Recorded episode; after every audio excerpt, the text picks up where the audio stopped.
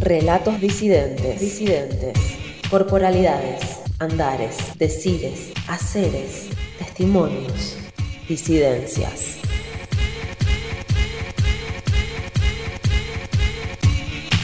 Una producción para bobe.com.ar.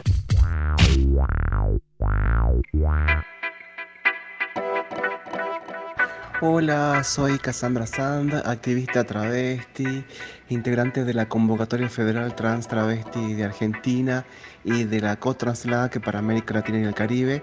Y además eh, soy parte del equipo que hacemos Territorio Diversidad, un programa de radio que se emite por Villanos Radios en Villa Carlos Paz.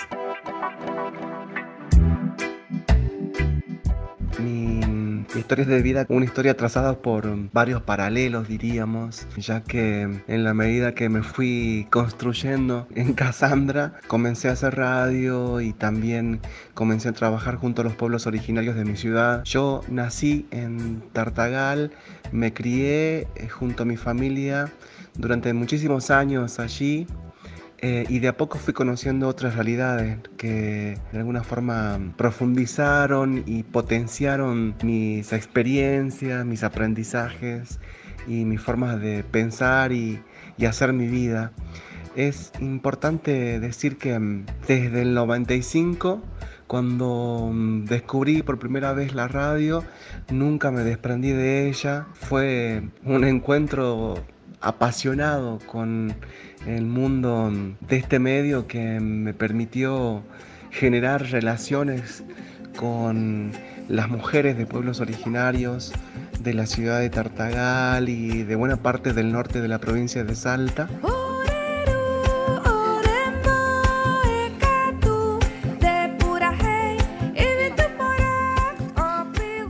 Pero a la vez también aparece en otro mundo, ¿no? Eh, que tiene que ver con, los saberes populares, con las culturas ancestrales, con el saber milenario, eh, originario, indígena, de pueblos como el guaraní, el huichí, nibaclés o chulupíes, tobas o com, de tantos otros pueblos, ¿no?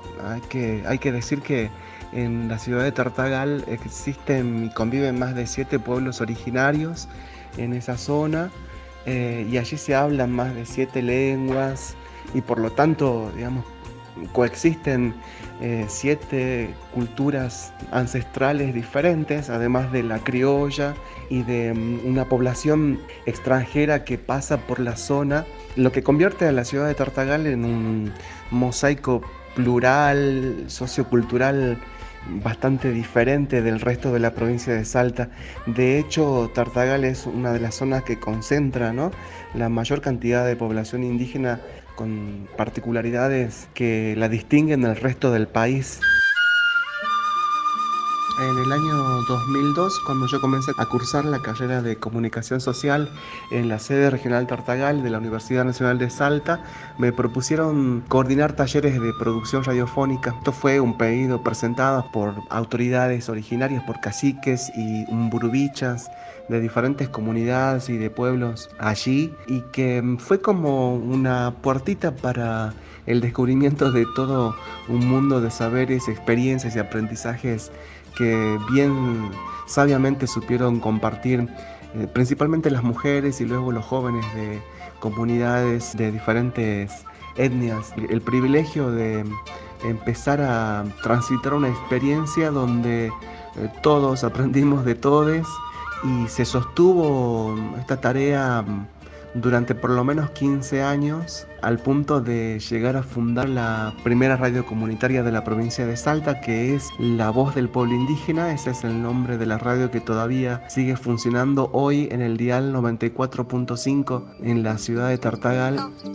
Pluralidad de voces, memoria, diversidad, resistencia originaria. Namek Zapacas somos las voces del pueblo indígena.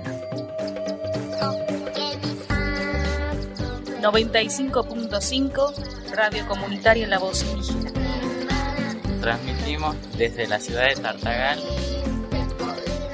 la bellase, la jape, la jape. Todos y todas somos parte. Nuestra voz en el aire.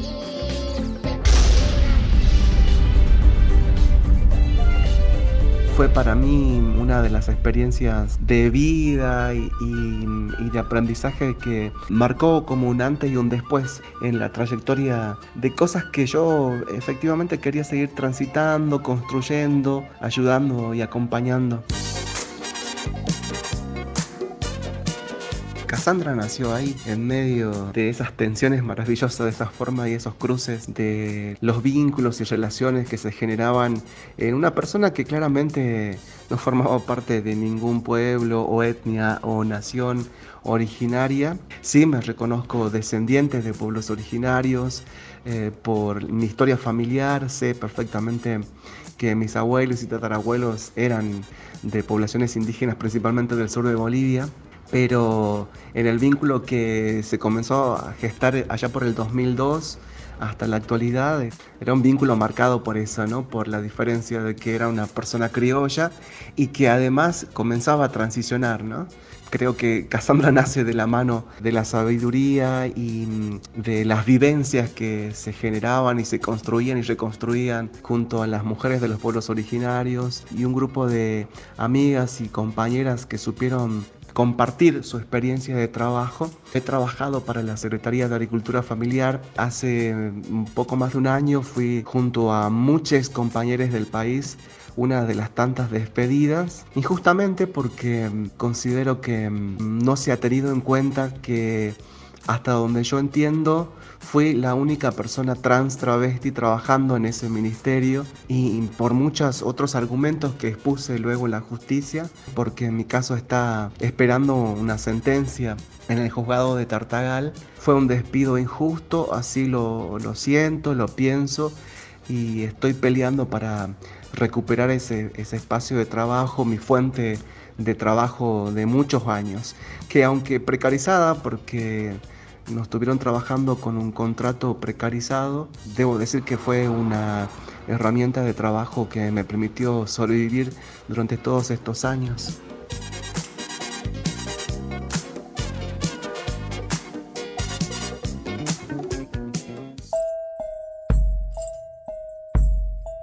Es difícil pensarme sin revisar una historia que se construye a partir de la sabiduría de los pueblos originarios del norte salteño. Es muy difícil poder hablar, digamos, de mi persona sin tener en cuenta mi trayectoria eh, profesional vinculada a la radio. Es una experiencia anclada en la comunicación popular, alternativa, comunitaria, eh, donde mm, claramente yo encuentro fortaleza, donde encuentro la posibilidad de, seguir creciendo, donde de alguna forma en mi historia personal, digamos, mi decisión de ser travesti no fue un impedimento para el resto de las compañeras y compañeros que yo haya decidido rectificar mi DNI y seguir construyendo mi vida como travesti, ¿no?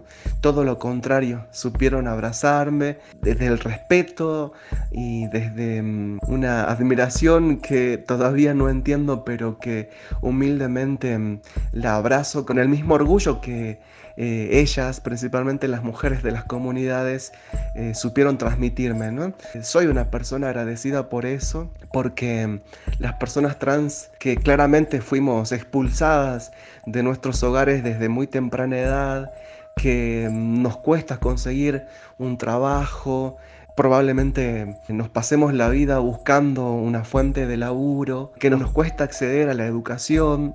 Yo ingresé a la universidad, he cursado la carrera de comunicación, pero no la pude terminar por tantos motivos que son dificultades claras y contundentes en la vida de una persona trans. En la medida en que eh, Cassandra se construía, descubría justamente todas estas otras negaciones y estas realidades silenciadas que, estaban como a mi alrededor, ¿no? Saber que la radio podía ser un medio para visibilizar esas realidades, esas problemáticas, para hacer escuchar esa voz negada, esa voz travesti, esa voz india, era una forma, digamos, de, entender nuestro mundo, de aliarnos, de sentirnos compañeras, de poder seguir avanzando eh, en una sociedad claramente machista, misógina, transodiante, pero principalmente etnocida, ¿no? De allí la necesidad de construir nuestra propia radio, construir nuestros propios relatos, mensajes, nuestras propias noticias, de ser nosotros quienes denunciemos, discutamos, debatamos, propongamos ideas, ¿no? Allí se cruza un paralelo interesante con la realidad de la comunidad trans travesti en la Argentina y en Salta en lo particular. Creo que tanto las personas trans como la vida en las comunidades o la experiencia del buen vivir de nuestros pueblos originarios tienen mucho en común. Con el pasar de los años me encontré justamente con compañeras trans travestis, guaraníes, tobas, huichí, chorote, peleando por su propio ser, por su propia identidad y queriendo seguir, queriendo vivir eh, en sus propias comunidades, ¿no? La radio, el transitar por experiencias vinculadas a nuestros pueblos originarios, el autorrespeto que yo exigía para mí ser como travesti, son hechos contundentes eh, en mi vida particular que trasciende a lo social. El activismo aparece sí o sí, ese espacio el de las mujeres, reunirnos, generar propuestas e ideas para hacer visibles nuestras vidas y nuestras realidades, ¿no? Como colectivo LGBTIQ en el norte de Salta. Y es así que este, hace por lo menos 5 o 7 años atrás armamos nuestra propia organización y hemos trabajado en equipo denunciando muchos hechos de discriminación y de violencia que sufrimos durante tanto tiempo. Realidades que obviamente han ido cambiando con el transcurrir de, estos años, pero fundamentalmente con el reconocimiento de derechos por parte del Estado a través de la aprobación de la ley de matrimonio igualitario y la ley de identidad de género. Mi derecho a explorarme, a reinventarme, a hacer de mí mutar mi noble ejercicio, veranearme, otoñarme, invernarme, las hormonas, las ideas, las cachas, toda el alma. Amén. En la actualidad vivo en Córdoba, más cerca de Carlos Paz. Acá estamos junto a mi compañero, que además es mi pareja, Emiliano, eh, haciendo un programa que se llama Territorio Diversidad en la radio de la COPI, en Villanos Radio. Territorio Diversidad. Escúchanos a través de www.villanosradio.com.ar o bájate la app. Territorio Diversidad un programa que nos permite recorrer todo el país rastreando nuestras propias noticias, nuestras propias realidades, contando nuestras historias de vida, principalmente del colectivo Trans Travesti, y a la vez sigo militando en la convocatoria federal Trans Travesti de Argentina. Este es un espacio que pretende ser federal, es un espacio en donde mm, está representada más de 15 provincias argentinas. Tratamos de, generar propuestas de acción eh, que incluya las problemáticas de toda la Argentina, ¿no? También con la posibilidad de articular con el colectivo trans travesti migrante presente acá en nuestro país. Es muy difícil seguir cuando no tenés trabajo, cuando no tenés una cobertura social, una cobertura de salud, cuando muchas posibilidades que tenés para hacer una provincia como Córdoba se ven absolutamente negadas por la falta de dinero. La verdad es que las personas trans travestis necesitamos urgentemente poder acceder a un trabajo. Es importante que las propuestas que hemos elevado, al menos desde la Convocatoria Federal Trans Travesti y de otras organizaciones, la del proyecto de inclusión laboral trans travesti Loana Berkins, que se apruebe, que no quede allí en el Congreso de la Nación cajoneado, porque es un reclamo contundente que hacemos todo el colectivo en todo el país, es necesario, es urgente. Muchas de las personas morimos a muy temprana edad, pero sobre todo porque tenemos todos los servicios más básicos para sobrevivir absolutamente negados.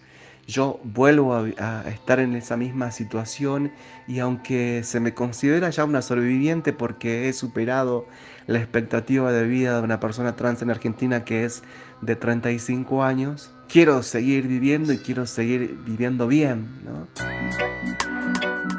Por suerte acá el amor me abraza, el amor me contiene y de alguna forma, digamos, todo se hace un poquito más llevadero, pero sería mucho más digno, más dignificante saber que pueda recuperar mi trabajo o que pueda encontrar otra propuesta laboral que me permita seguir creciendo como profesional de los medios y de la radio principalmente. Somos muy pocas las personas trans travestis que estamos en los medios. Sabemos hoy por hoy que somos necesarias, que tenemos que estar y hacer en medios de comunicación. Tenemos que hacernos escuchar, hacernos leer, hacernos ver. Y todo esto, digamos, necesita sí o sí de un sostenimiento económico. Es por eso que insisto en que mm, Esperamos con muchas ansias que las propuestas que supimos elevar al Congreso de la Nación sean consideradas, sean aprobadas y por fin nuestras realidades comiencen a cambiar de a poquito. En fin.